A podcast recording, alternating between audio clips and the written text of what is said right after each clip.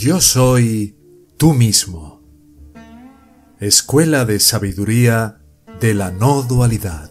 Grupos de estudio y prácticas de las enseñanzas. Info hola arroba yo soy tú mismo.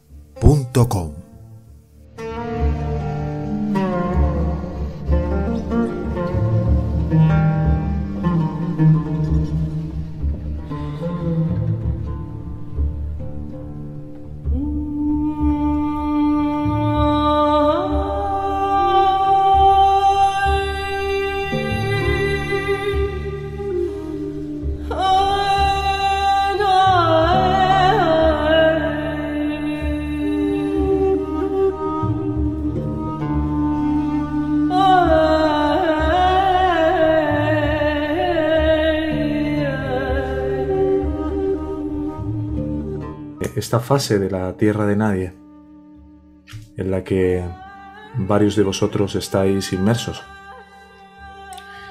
Recordáis que hablábamos hace poco de cómo era este flujo, este ciclo circular que se repite y se repite, que al haber negado el amor, nuestra verdadera identidad, inventamos un yo que tiende a querer confirmarse a sí mismo como identidad reiteradamente.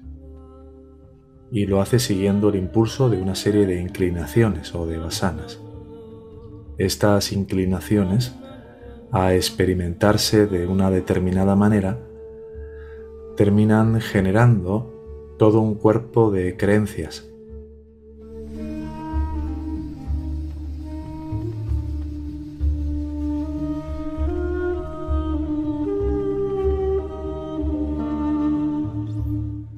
Imaginaros algo así como una especie de escalera, ¿no? En la que hay muchos peldaños. Y cada uno de esos peldaños pueden representar perfectamente diferentes tipos de creencias. Esas creencias, el material de esa escalera, de esos diferentes peldaños, son todos aquellos pensamientos que vibran en una misma frecuencia, en una misma forma de repicar o de resonar que está alineado con esa inclinación que le ha dado lugar o que ha dado nacimiento a esa creencia. Esas creencias a su vez, en la medida que van buscando cobrar un mayor grado de realidad para nosotros, van densificándose y cada vez van generando emociones que al recrear esa idea o ese conjunto de ideas, si hablamos de las creencias, le dan una mayor sensación de solidez y de fuerza a, esa creencia. Y por lo tanto lo que hacen es retroalimentar o fortalecer la basana o la inclinación y en última instancia lo que generan también es consolidar la idea de que ese yo inventado, ese yo mental, realmente es real.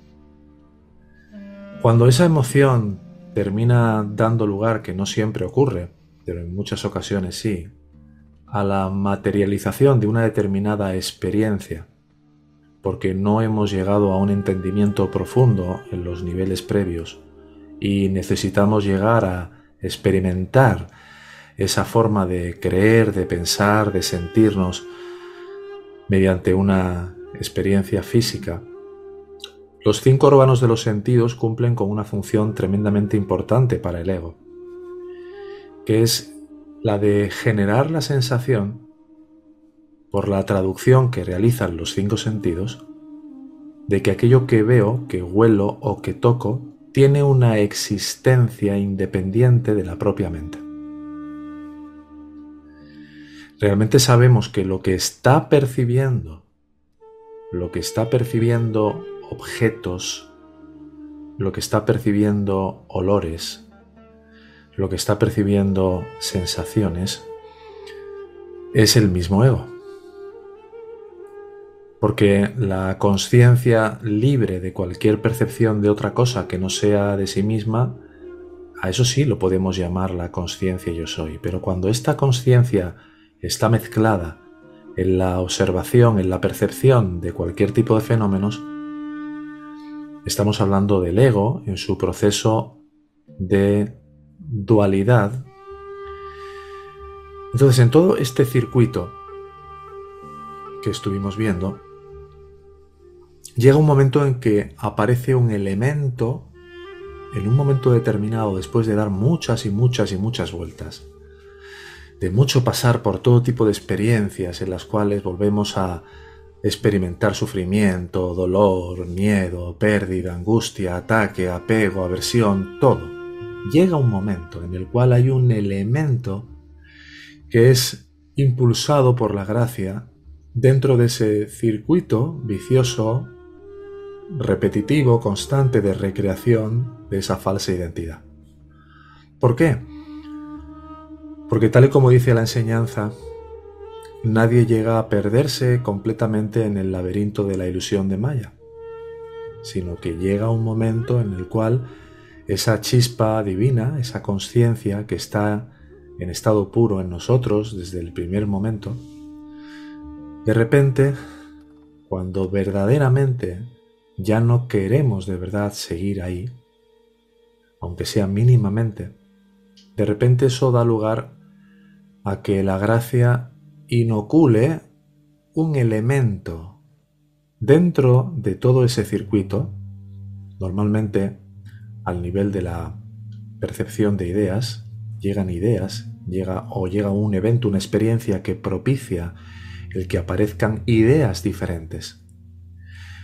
Ideas diferentes que tienen una misión, que es la de contribuir a llevarnos a recordar contribuir a llevarnos a desvelar lo que realmente somos. Entonces, ¿qué es lo que ocurre a partir de ese momento? Os hablaba como de una escalera, ¿verdad? Como un carrusel. Digamos que este es el carrusel formado por todos los diferentes, como si fuera un, un, un ADN, ¿no? Todos los elementos de creencias que sirven de refuerzo para ese concepto del yo que hemos necesitado inventar ante la sensación de ausencia de identidad que se propicia cuando el ego emerge, ¿no? Cada uno de estos peldaños que vemos aquí tienden a reforzar al concepto del yo. Y cuando digo yo, me refiero al ego, ¿no? Entonces llega un momento en el que cuando la gracia inocula un determinado elemento por haber llegado a un punto donde realmente de verdad sentimos que queremos una respuesta de corazón, queremos de verdad una salida a ese ciclo interminable de sufrimiento del samsara, esa idea que es introducida por el aspecto real que sabemos que es la conciencia chit. Ese elemento que la gracia introduce genera de repente una especie de crisis que todos los que estáis aquí ya habéis experimentado, porque si no, no estaríais aquí.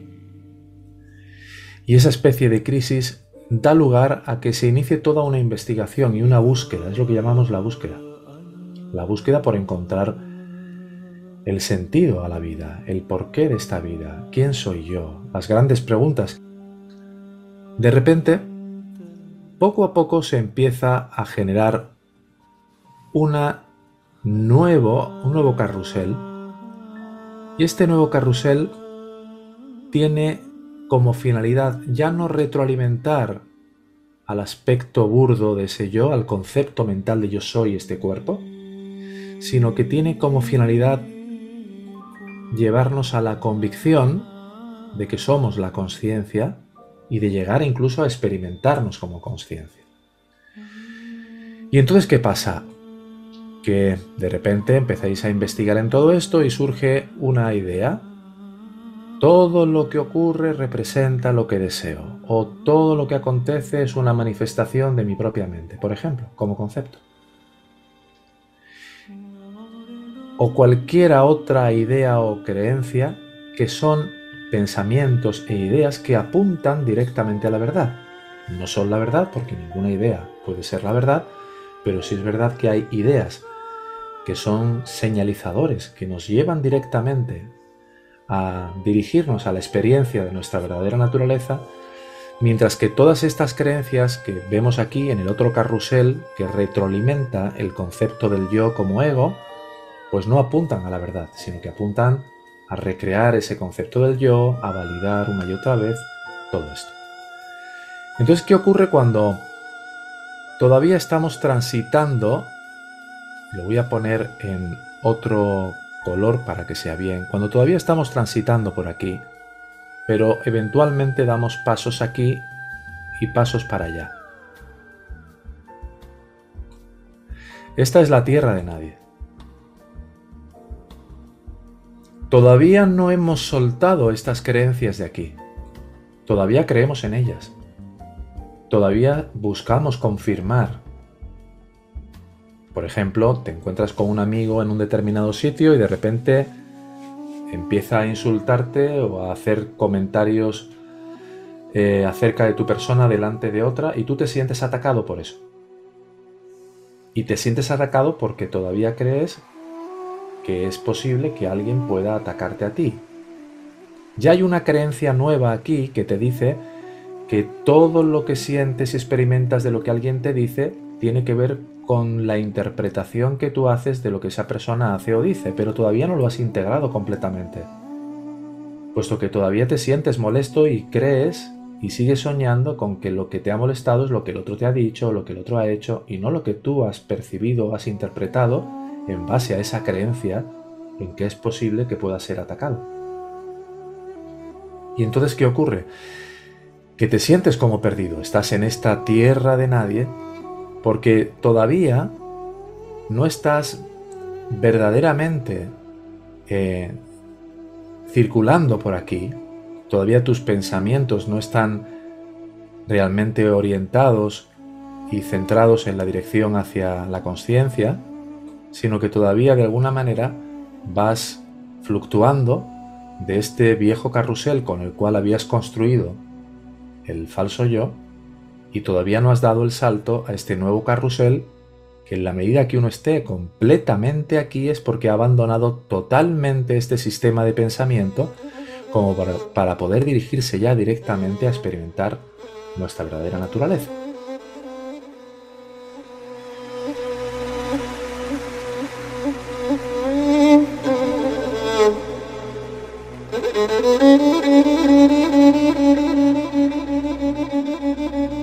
Esta tierra de nadie viene a ser ese proceso de transición en el cual mm, pues uno eh, va tratando de llevarlo lo mejor que puede, pero es incómodo, se vive una sola vez y no se puede evitar de ninguna forma, porque ya, ya se ha puesto en marcha el proceso como dice Ramana, de tener la cabeza dentro de la boca del tigre. Ya no te vale el mundo anterior, ya no puedes volver, ya sabes que por ahí no es.